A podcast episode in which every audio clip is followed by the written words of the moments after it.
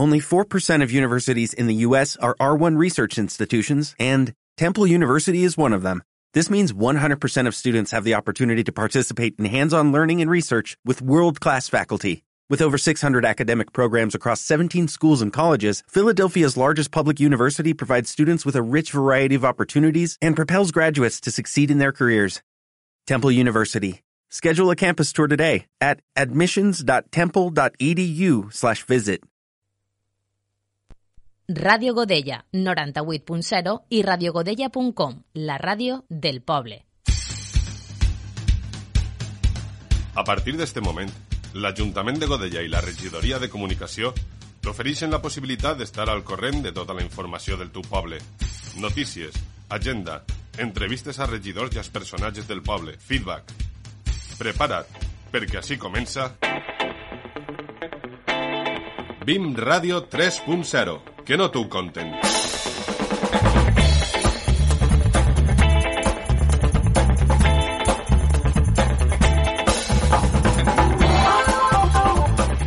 Hola, hola, què tal? Estem així a BIM Ràdio, la ràdio de Godella, la ràdio del poble, per parlar de moltes coses. Però abans eh, saludem a Jordi Coll, al control tècnic. Hola, Jordi, què tal? Hola, què tal, Estela Benita? Molt bé. Preparats ja eh, per, a, per al programa d'avui? Mm -hmm. per a tots els temes que tenim, el, les, els, les personalitats que ens acompanyen avui. Sí, avui, avui tenim ahí eh, eh, tres entrevistes. que tenim, tenim temes, eh? Mhm. tenim tralla, i anem a parlar també de tota l'actualitat, ens contaràs Mhm. també l'agenda que tenim per davant, i res, que estarem molt ben informats, eh, Mhm. què anem a dir.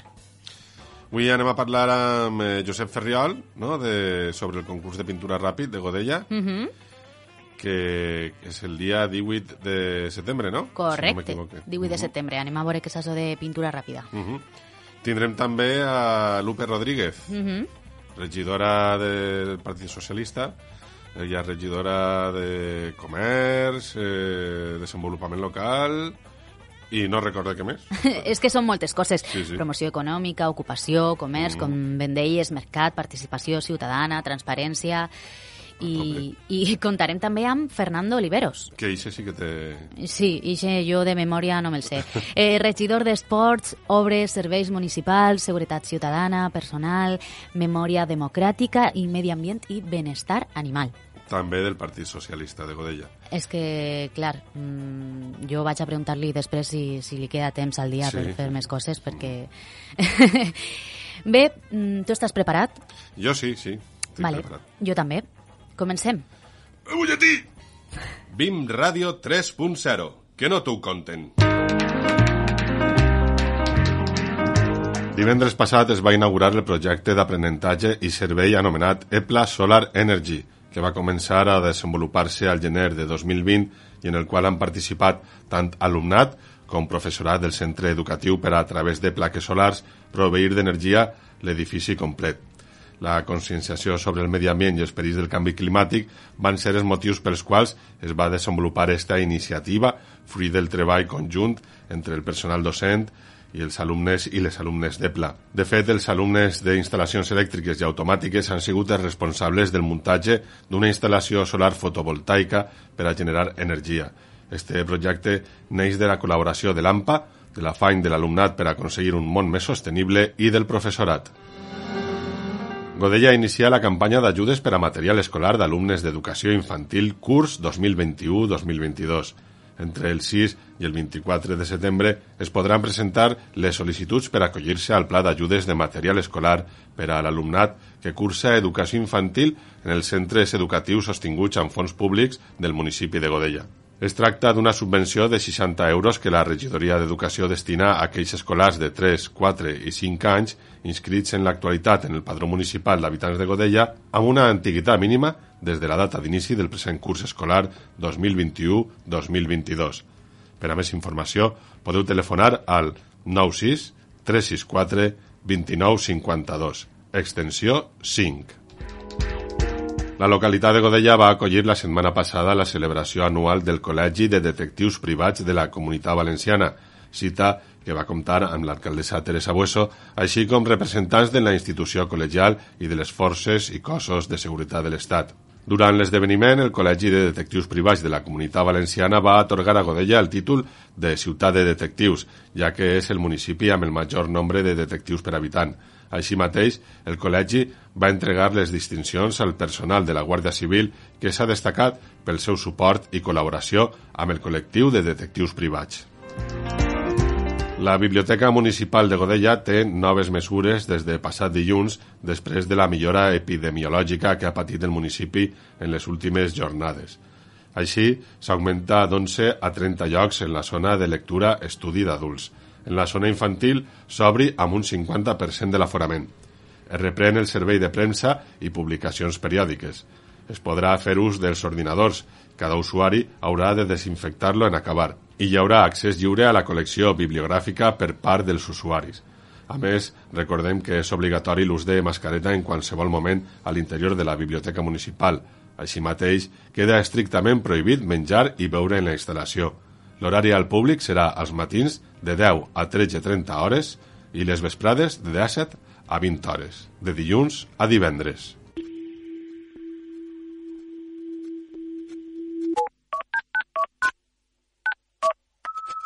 Fes-nos arribar les teues queixes, preguntes, dubtes o suggeriments entrant als Facebooks de Ajuntament de Godella o Ràdio Godella 98.0 FM o als mails premsa arroba godella.es o ràdio arroba godella.es.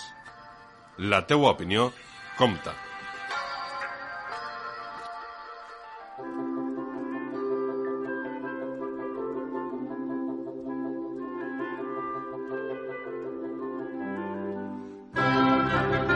Anem ara a parlar d'un concepte que és la pintura ràpida.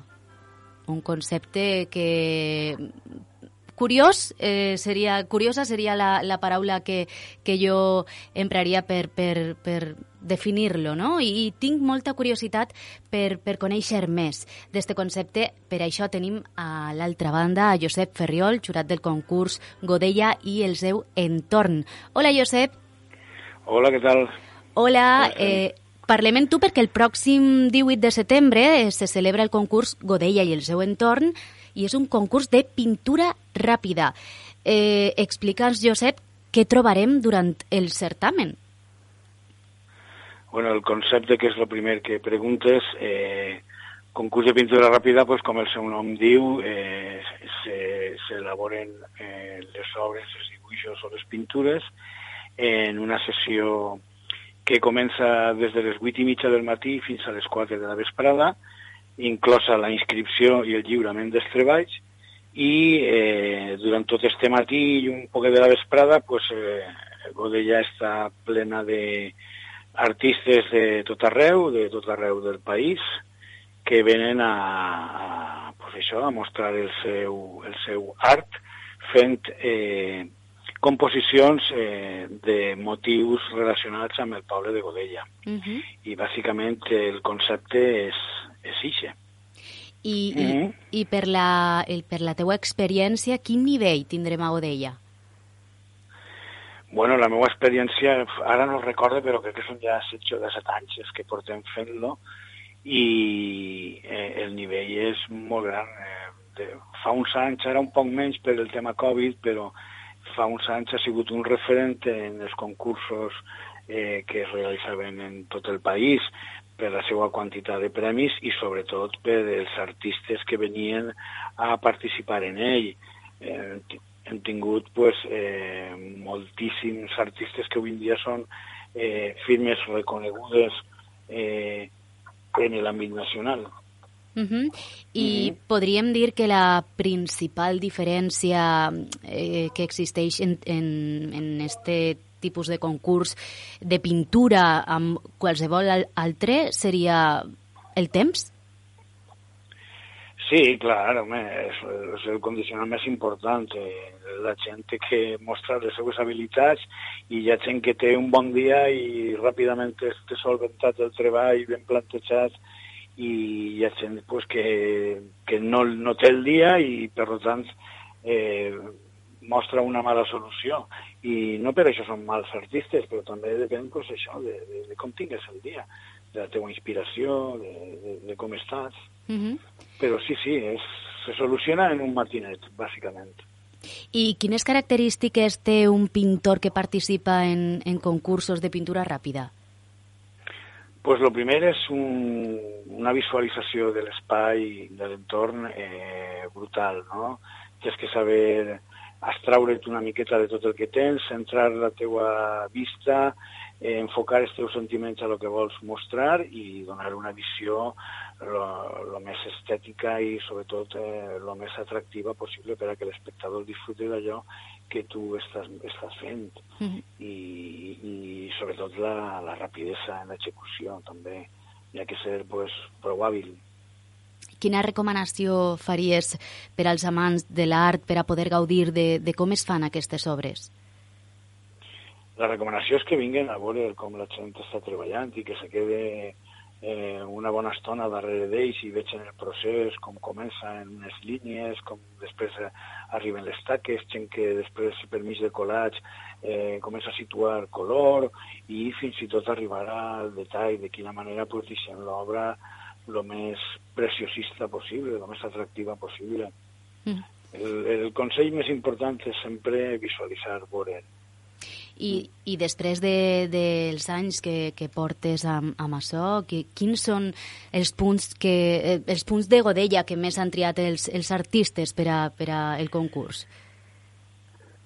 Bueno, realment eh, s'ha anat eh, per tot el poble. Hi ha gent que li agrada fer eh, panoràmiques i, i te trau més el que és eh, tota la part de l'horta o des de l'horta pintar el que seria l'skyline de, del poble.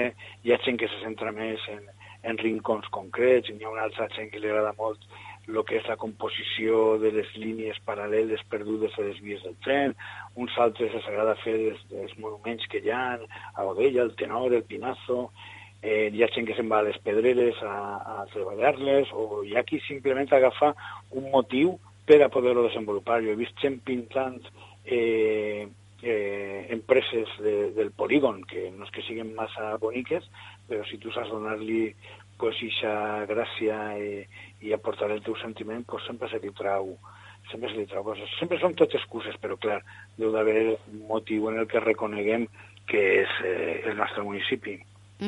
Sí que, sí que tinc que dir-te que eh, antigament eh, bueno, antigament no, fa uns, uns dos anys hi havia moltíssims patrocinadors que el que feien era adquirir una obra, ells donaven una sèrie de diners i aportaven una sèrie de diners i tenien dret a triar una obra amb el Consell del Jurat i eh, eh, no, és que han entrat en casa i m'he despistat.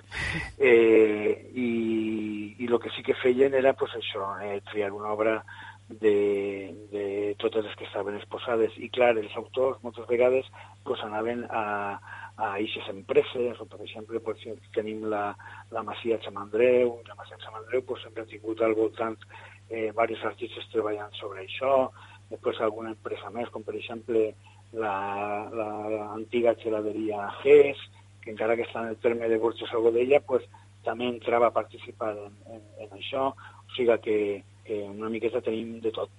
I a títol personal, quin racó és el que més t'agrada veure o el que t'agradaria en eh, veure immortalitzat en una, en una obra?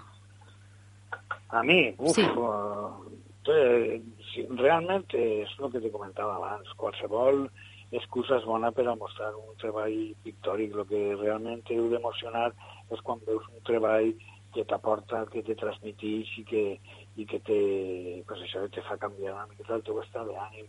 Eh, el llenguatge de la plàstica, al, al igual que els altres llenguatges, el que busquen és expressar-se i, i que la gent gaudisca de lo que, de lo que tu has, has plasmat. Rincons, uf, Godella és molt bonica, té punys molt xulos i, i no te podria dir uno concret, vamos, m'agrada el Sant de l'Horta, com m'agrada la Sèquia, m'agrada la Puigada de l'Ermita, el Castantic, eh, les Pedreres, m'agrada tot. Tot. Molt difícil. I, Sí, sí. I, a, a més, en, en aquest eh, certamen tenim dues categories, que són la juvenil i, sí. i categoria adulta. Què podem, què podem dir sí. de, dels més joves? Sí, bueno, mira, este concurs, eh, eh, jo sóc el comissari d'ell, pues això des dels seus inicis, ja fa molts anys, i des de fa tres anys la regidora de Cultura, Tatiana, eh, me va comentar la història de si podien entrar a, eh, a, si podien fer una categoria de menús. Jo deia, pues que sí, això a més és una base per a després tindre eh, futurs artistes quan, quan creixen. I la veritat és que participen prou, prou xavalets, prou xiquets i xiquetes, i el nivell pues, és l'acceptable per a la seva edat i fan exactament el mateix que estan fent els adults, eh, treuen el seu paper, se situen, comencen a composar, dibuixen i, i fenomenal. I, vamos, eh, lo que passa que eh, no és el mateix pues, un treball d'un xiquet o xiqueta que té 5 o 6 anyets a un xiquet que té 15 anys. Mm -hmm. eh, la, la, la diferència d'edat eh, pues, marca també en la soltura i en la manera de fer. Clar, la espontaneïtat i la frescura que té un xiquet menut tampoc la tenen ja els més adolescents. Mm -hmm. Però, bueno, per algun lloc tens que anar tallant per a marcar eh, les edats, eh, per a premiar, clar. I eh, el concurs està obert per poder eh, presenciar com, com treballen els artistes o, o clar, clar, sí. clar, el concurs és a l'aire lliure, uh -huh. tota la gent està treballant per els carrers de Godella, els carrers o per l'horta, de te veus una furgoneta allà baix, eh, prop de la quadra de Boro, i dius, allí, allí què n'hi ha? I t'arrimes i n'hi ha un tio que s'ha muntat el seu escaparat i està allí treballant de valent. Uh -huh. I, clar, si l'ideal és això, i a més un concurs d'aquest tipus per a que la població gaudisca també d'això, i com me comentaves abans, pues la gent una miqueta se dedica o és amateur en el tema per a que veig com se fa un procés d'un treball d'aquestes característiques. Mm -hmm. Llavors només ens eh, queda convidar a tots els que ens estan escoltant a que aquest 18 de setembre mm, poden gaudir d'aquestes obres i, i, i de l'art. Clar, sí, això i recalcar també pues, una miqueta quan s'acaba a les 4 de la vesprada que lliuren els treballs en Villa Eugènia, que és el lloc on s'escriuen, eh, sobre les 7 o les 8 de la vesprada ja està el veredicte del jurat i parlant una miqueta del jurat tenim un, un jurat eh, supercompetent eh, format per eh, artistes de reconegut prestigi, a més de ser catedràtics de la Facultat de Belles Arts i, i això, i grans, i grans artistes. Són Manolo Silvestre, uh -huh. Francisca Lita, José Vergara i jo, Josep Ferriol. Pues... I, per supost, el vot de la regidora Tatiana Prades. Uh -huh. Josep, segur que ho teniu complicat eh, i res eh, pel nivell més que res, i, i que gaudiu moltíssim tots els que participen i, i res, moltíssimes gràcies també per contar-nos i acostar-nos este, este concurs de Godella i el seu entorn per a que coneguem un poquet més què és això de la pintura ràpida i per animar a la gent a que, a que visca l'art i el gaudisca també. Moltíssimes Molt bé, gràcies. Doncs moltes gràcies a tu i a vosaltres. Gràcies, Josep. Vinga, adeu. Adeu. Adeu.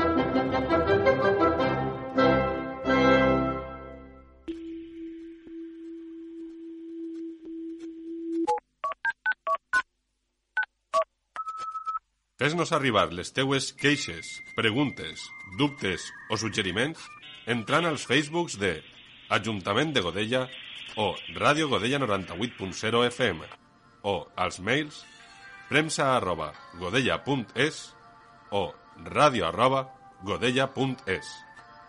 La teua opinió compta.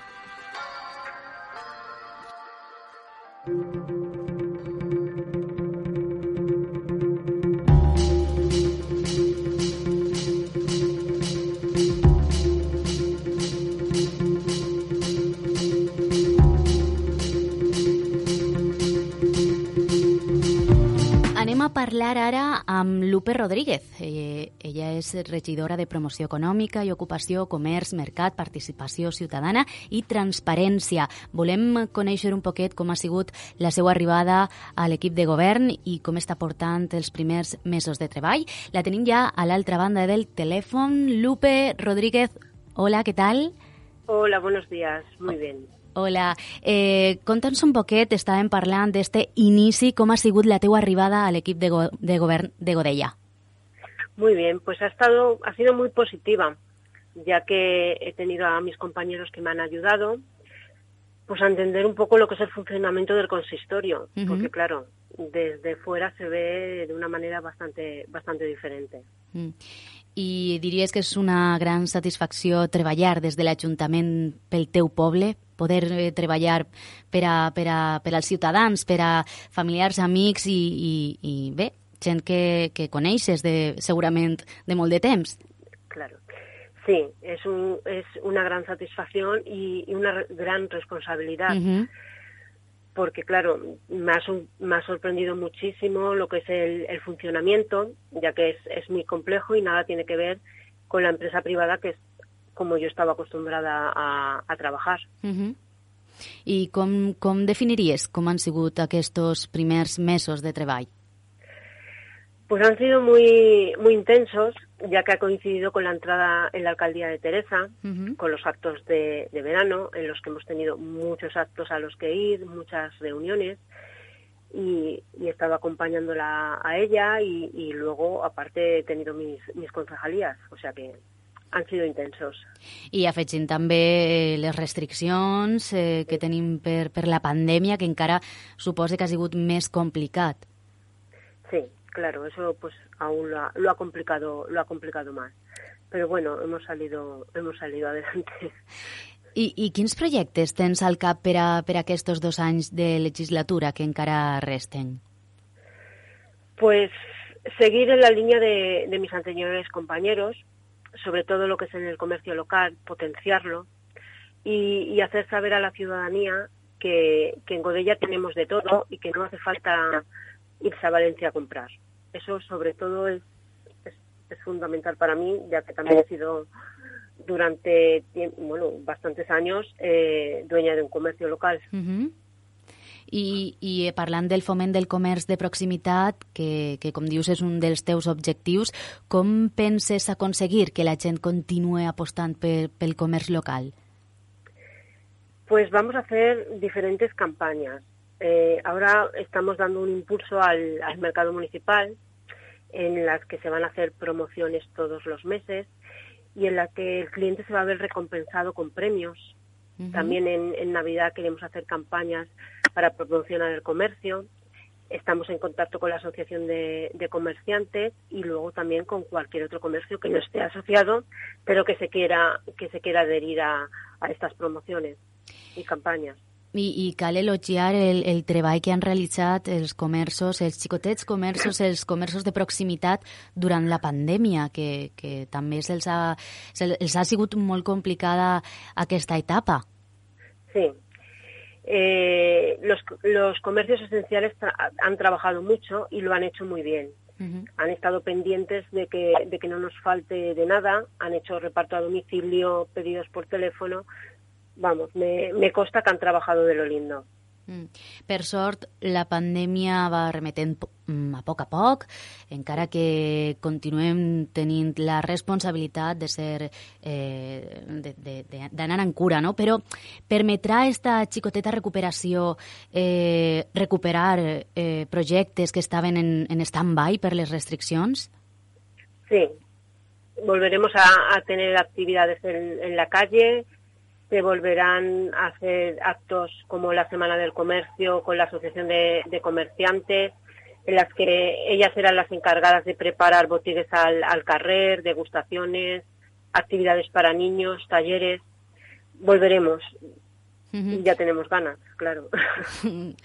tots tenim moltíssimes ganes de, de tornar un poquet a la normalitat i, i com no, el comerç eh, local i de proximitat segurament eh, també perquè ha sigut un dels grans afectats. I com va ajudar l'Ajuntament a, a aquests xicotets, xicotets comerciants i autònoms que s'han vist tan afectats per la crisi sanitària? Pues bueno, estamos a, a punto ya por fin de, de, dar las ayudas paréntesis y las ayudas propias que se han retrasado un poquito. Bueno, uh -huh. un poquito bastante, tengo que reconocer. Pero bueno, se van a poder dar en breve y, y, y eso va a ser un, un, un impulso para, para estos pequeños comercios. I la modernització i l'aplicació de les noves tecnologies per al comerç de Godella és, és clau per a, per a també este nou impuls, veritat? Sí, sí. Además, mira, ahora está, hemos puesto en funcionamiento el Facebook del mercado municipal y tengo que decir que ha tenido una aceptación por uh -huh. parte de la ciudadanía muy, muy buena. Ahora mismo me estaban, eh, los mercaderes de allí me estaban diciendo que, que estaban muy contentos, que la gente les preguntaba por los productos específicos que, sa que sacábamos en, en, las redes y vamos, que, que están muy contentos y, y están notándolo para, para bien. Fa unes setmanes, eh, parlant de, de comerços, es va celebrar eh, amb el restaurant Castillo els seus 25 anys cara al públic. Uh -huh. Aquest és un bon exemple eh, de, de, del comerç de proximitat a Godella i de la seva adaptació als nous temps. Sí, es, es, es muy, buen, muy buen ejemplo. Y, y, esperamos que poco a poco los comercios de Godella se vayan adaptando todos a, la, a, a esas nuevas tecnologías y, y, a los nuevos tiempos que estamos que estamos viviendo. Uh -huh. También quiero aprovechar la ocasión para decir a los comercios que van a celebrar su 25 o su 50 aniversario que, se, que si quieren celebrarlo de la misma, del mismo modo que lo celebró Castillo, pues que se pongan en contacto con el Departamento de Comercio uh -huh. i així iremos a, a hacerles una visita. Mm. I, I parlant ara d'ocupació, és un dels temes també que més ocupen i preocupen a la ciutadania. Què farà l'Ajuntament? Què teniu plantejat eh, en aquest aspecte?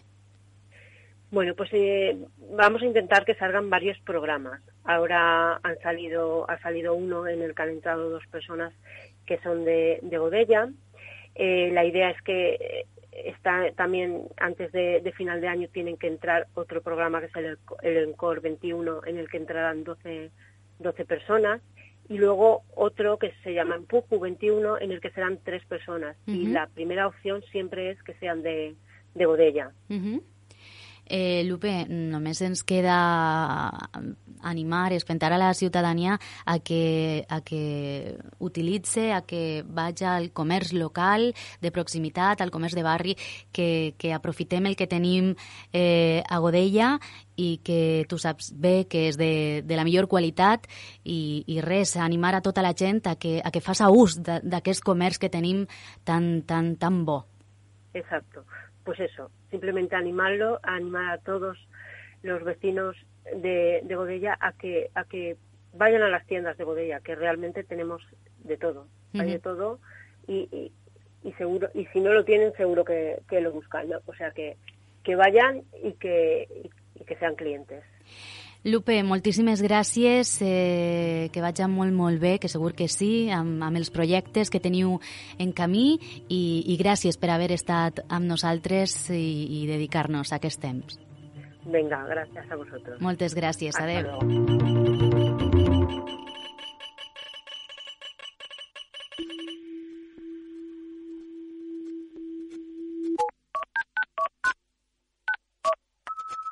Fes-nos arribar les teues queixes, preguntes, dubtes o suggeriments entrant als Facebooks de Ajuntament de Godella o Ràdio Godella 98.0 FM o als mails premsa arroba godella.es o ràdio arroba godella.es.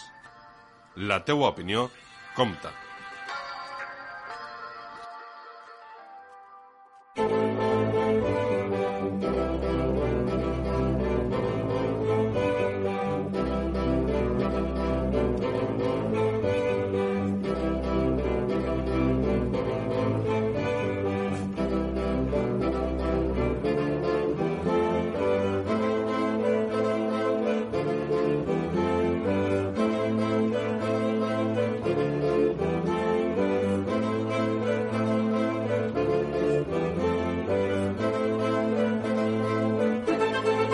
Tenim ara a Fernando Oliveros, regidor d'Esports, Obres, Serveis Municipals, Seguretat Ciutadana, Personal, Memòria Democràtica i Medi Ambient i Benestar Animal. El tenim ja a l'altra banda del telèfon. Hola, Fernando Oliveros, què tal? Hola, bon dia. Pues bé, així estem treballant. Parlem de treballar... Parlem de treballar precisament. Estem sí, a setembre sí. ja, que s'ha passat l'estiu i no ens hem enterat, eh, i arranca una nova temporada esportiva. Mm, què, sí. què va trobar la ciutadania en, en aquesta nova temporada? pues ja s'han fet totes les inscripcions per a l'oferta eh, esportiva d'enguany, que uh -huh. normalment és els usuaris que repeteixen tenen la plaça assegurada i les baixes són les que es cobreixen.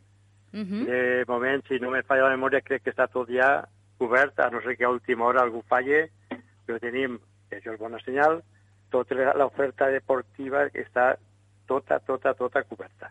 Això és molt bona senyal. Això és molt bo, tenim de tot. Però, bueno, per adults, per xiquets, i està tot ja cobert. És bona senyal. I quines són les principals novetats que, que podem trobar aquest any? Pues l'any passat, en la pandèmia, pues sempre estiguérem un poquet que si arrencàvem, que si no, que si el limitació, que si el metro i mig. Enguany espero que la, la pandèmia pues, ens deixi eh, fer la marxa normal i les activitats, perquè antes eren cita prèvia, bueno, cita prèvia, anaven un dia sí, un dia no, uh -huh. en aforament, i sempre ha sigut un poquet reduït. Esperem que enguany, pues, eh, sobretot eh, ho dic per les activitats col·lectives, que ens deixen un poquet ja tranquils i podem fer l'oferta on toca. Sí, perquè... S'han millorat instal·lacions, per exemple, el pàdel, el tennis, el frontó, tots aquests s'han millorat en guany i esperem pues, que tots els usuaris estiguin contents. Perquè precisament parlant de pandèmia sanitària, eh, què és el que hem après durant aquests mesos per a enfocar eh, l'any de manera diferent?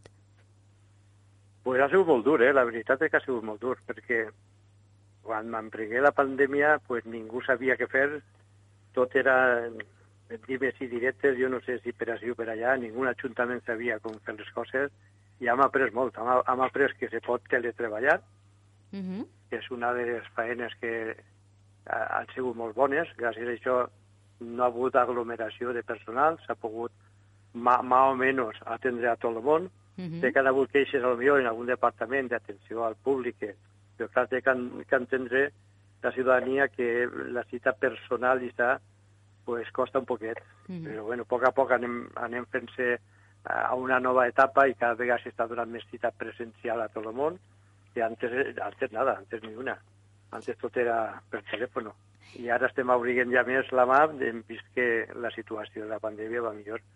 Però sí que una de les coses que jo destacaria és eh, el teletreball, que és una cosa novetosa, i, i salvo alguna excepció, pues, ha, ha funcionat molt bé. I podríem dir que de nou Godella serà exemple de la lluita contra la Covid en l'àmbit esportiu, veritat? En l'àmbit esportiu també tinc que, que, que parlar d'això perquè s'ha fet i s'ha treballat molt en, en les normatives, en complir les normatives i crec que no ha hagut casos de contagis en el que és l'àmbit esportiu. Uh -huh. En tota la tasca que s'ha fet ha valgut la pena perquè al, cap pues, no han hagut contagis en, en este àmbit. En el laboral, a lo millor, en el social, però en l'esportiu no han hagut. I explicant... I, i n'hi ha que agrair també l'esforç de tots els usuaris uh -huh. i sobretot els xiquets que s'han comportat, eh? Perquè les escoles, sobretot futbol i bàsquet, que són més nombroses, pues no han hagut contagis. I els xiquets s'han comportat bé, han fet tot el que els han dit, i això és d'agrair als xiquets. I parlant de xiquets, d'esport, explica'ns un poquet què trobaran els ciutadans segons les seues edats. Pues l'oferta esportiva és molt àmplia. Així n'hi ha el que són per, per als xiquets, majoritàriament està el, el futbol i el bàsquet, uh -huh. que són els que tenen pues, més, més gent, més usuaris, però també n'hi ha altres, altres models com és de pilota, de tennis, de pàdel, tot això sí que s'ha fet, me, me, ja se fan molts anys que estan, i la veritat és que funciona molt bé. Tenim hasta pretenis, tenis, pàdel, o sigui que per xiquets que volen pilota, també pilota valenciana, tenim karate, eh, eh, gimnàsia, o sigui que n'hi ha de tot. I, Fernando, També eres eh, regidor d'Obres i Serveis, com dèiem a, sí. a l'inici. Eh, el municipi està treballant intensament per a mantenir lluny la Covid-19. Explica a l'audiència què, què estan fent de manera periòdica les brigades d'Obres i Serveis.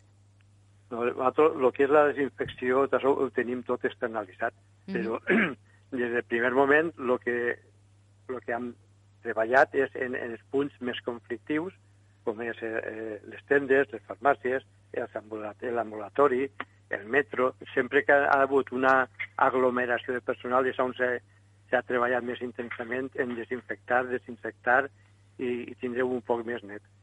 Mm. Eh, són els punts més conflictius. Eh, N'hi ha pobles que a mi han optat per fer tot el carrer, però que tècnicament això no és, està molt bé per la foto, però no és viable. Mm -hmm. eh, la renu... I, I a dia d'avui continuem, eh? continuem eh, un dia a la setmana, se, se fan, pues mira, eh, les farmàcies, el centre de salut, el metro, eh, el, el poliesportiu, uh -huh. tot, pues, totes les escoles, tots aquests punts se desinfecten i, i, i tots els matins van en un camió i, i ho fa, aquest tractament, però són els punts que on s'aglomera més personal. Sí, perquè cal recalcar eh, que, que encara la pandèmia no ha acabat i, i cal seguir... No, per desgràcia, ni ha, ni ha acabat i ja veurem el que dura. Però bueno, sí. diuen que el virus este se queda amb nosaltres. Bueno, però a poc a poc anem aprenent i, i sí, sí, anem sí, intentant adaptar-nos a les circumstàncies. Anem aprenent i, i, anem, i anem treballant i, i la gent en general, en general s'ha portat eh, molt bé, molt bé. La, sí. la renúncia de Natalia Garrido de fa uns mesos li ha fet assumir noves àrees de treball com, a, com el benestar social. Se sent còmode en, en aquesta àrea? Jo, jo ja portí en l'etapa anterior, uh -huh. eh, vaig portar ja medi ambient i pues, és continuar en, en la tasca que, que la meva companya ha iniciat. Ara tenim un repte molt, molt difícil, que la, la iniciada la meva companyera, que és el plan de residus local, uh -huh i ahir estem treballant a veure si pot ser que este mes el portem a plenari perquè estem obligats a tindre aquest plan i això supondrà pues, molta feina perquè tenim que canviar la forma de recollir tots els residus i costarà, però és que estem obligats ja per llei. Uh -huh. No podem deixar-ho de la mà i, i té moltes novetats a veure si som capaços de portar-les avant i també dirigeixes l'àrea de personal de l'Ajuntament. Voldries enviar un missatge a tot el personal després de tants mesos d'esforç contra la pandèmia? Jo, eh, hi ha col·lectius que per la seva característica pues, no han pogut ni teletreballar, uh -huh. ni estar en casa quan la pandèmia. Eh, per exemple, els serveis socials estiguen treballant. Quan tots estàvem en casa, ells estaven aquí presencialment, sí també en l'OMA, que l'atenció al ciutadano, la policia local, que n'hi ha que llevar-se el sombrero, com diuen, per la seva feina que han fet, i gent que no és de l'Ajuntament, que no és de l'Ajuntament, però com és el col·lectiu de protecció civil, que des del minut 1 han estat treballant. Uh -huh. Han estat hasta servint ajuda a domicili a través de Càrita i a serveis socials. O sigui, aquestes persones també n'hi ha que nombrar-les encara que no són de l'Ajuntament. Sí. Després han hagut treballadors de les brigades d'obres que han estat tots els dies revisant l'enllumenat, els carrers, empreses com la neteja, la recollida de fem, que han estat treballant tots els dies. O sigui, que hi ha hagut gent que ha estat ahí eh, treballant quan tots estàvem en casa tancats sí. i han estat ahí treballant. Que això n'hi ha que nombrar-los i no oblidar-se d'ells. I, I quina és la valoració que fas després de ja més de dos anys de legislatura? Pues, és, és molt complicat. Nosaltres sempre tenim moltes coses pendents i volem fer moltes coses i sempre estem pensant en fer i en fer i a, i a vegades n'hi ha que parar i dir que a tot no és impossible. Mm. N'hi ha que, que veure que és més important que altres coses. Volíem fer moltes coses, però de veritat que no tenim capacitat per fer tant i estem tots els dies pegant li voltes a veure què fem o què és més important i així estem n'hi ha reptes, eh, com jo diria, per exemple, el pla de residu local és un repte que tenim que fer. Tenim un plan d'inversions que tenim que acabar. O sigui, n'hi ha moltes coses encara pendents i, i molta feina en els dos anys que queden. Bé, Fernando, moltíssimes gràcies eh, pues a vosaltres. per, per, estar en, per estar així eh, a Odella Ràdio. Moltíssimes gràcies per contar-nos, per eh, mantindre'ns un poquet al dia de totes les teues àrees, que no són poques. jo m'estava preguntant si, si n'hi ha temps eh, eh, al dia per, per a abarcar tant, tant de, de, de, de no sé, de, de problemes, de solucions, de projectes. Mare meua. Sí. Hi, ha, hi ha molta feina, sí. No, però tinc, tinc molta ajuda dels meus companys i, i l'alcaldessa, això no hi ha problema. Fernando, que, que vagi molt bé, moltíssima sort i, i avant en tots, eh, en tots els projectes i, i tot el treball que, que estàs fent. Moltíssimes gràcies. Pues a vosaltres, eh? quan vulgueu, així estem. Gràcies, Fernando. Gràcies, bon dia.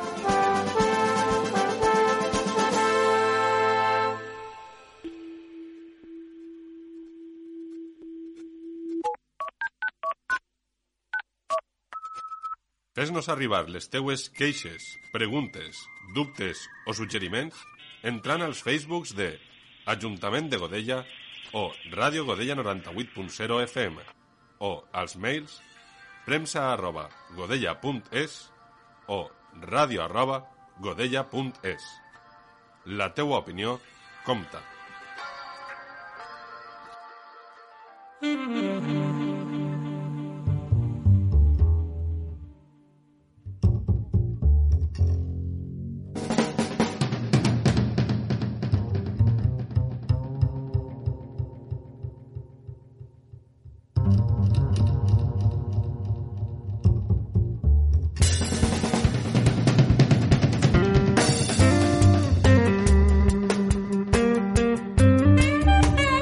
Arriba ja el torn de la nostra agenda així al BIM Ràdio 3.0, una agenda de dijous a dijous, perquè el nostre programa s'emet per primera vegada en directe els dijous a les 8 de la vesprada, i vos recordem que durant tota la setmana hem tingut eh, la residència panoràmica d'investigació i dansa, que continua al Teatre Capitolio, eh, a càrrec de la companyia de dansa Gerard Collins, la companyia resident del Teatre Capitolio.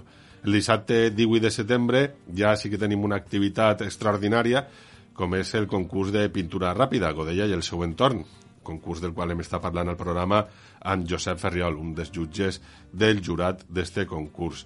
El diumenge de 9 de setembre ja estarà eh, exposada eh, l'obra dels pintors que han estat pintant pels carrers de Godella al Centre d'Art Villa Eugènia. Eh, més coses, passem al dimarts 21 de setembre. A les 8 del matí, com sempre, a l'aula Ada Lovelace, a Via Teresita, tenim els tallers d'orientació a l'ocupació.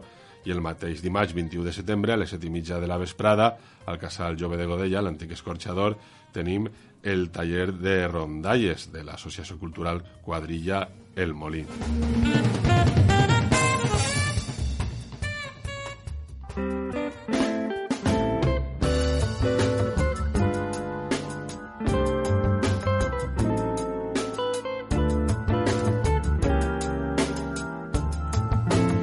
Que entretinguts hem estat avui, Jordi, que ben acompanyats. Ahà, sí. Jo amb tu, a més. Avui hem tingut un especial Partit Socialista a tope. Sí, avui hem, hem parlat de moltes coses, ens han contat els nostres protagonistes tots els seus projectes, reptes, activitats de Godella, mm -hmm. i que és que Godella no para. Mm -hmm. I, bueno, adreçat en unes pincelladetes, mai millor dit, de, de, de pintura ràpida. Molt bona, això. Eh, bé, així estarem per, per contar tot el que envolta a, a Odella uh -huh. i res, esperem que la nostra audiència eh, hagi gaudit tant com nosaltres del programa d'avui. Recordar les vies eh, que tenen els nostre, la nostra audiència per escoltar uh -huh. el programa. És dijous a les 8 de la vesprada, eh, l'emissió en directe per Radio Godella eh, www.radiotrinitat.com o per la 98.0 FM i després la repetició els eh, divendres a les 9 del matí i els dissabtes a les 10 del matí. I, sempre, eh, quan vulguin escoltar-ho, eh, des d'on vulguin i l'hora que vulguin, a la secció de Ràdio a la Carta de radiogodella.com. Perfecte, més a la carta no es pot dir. -huh. Així que, Jordi, moltíssimes gràcies. A tu. I la setmana que, me, que ve, més. Adeu. Adeu.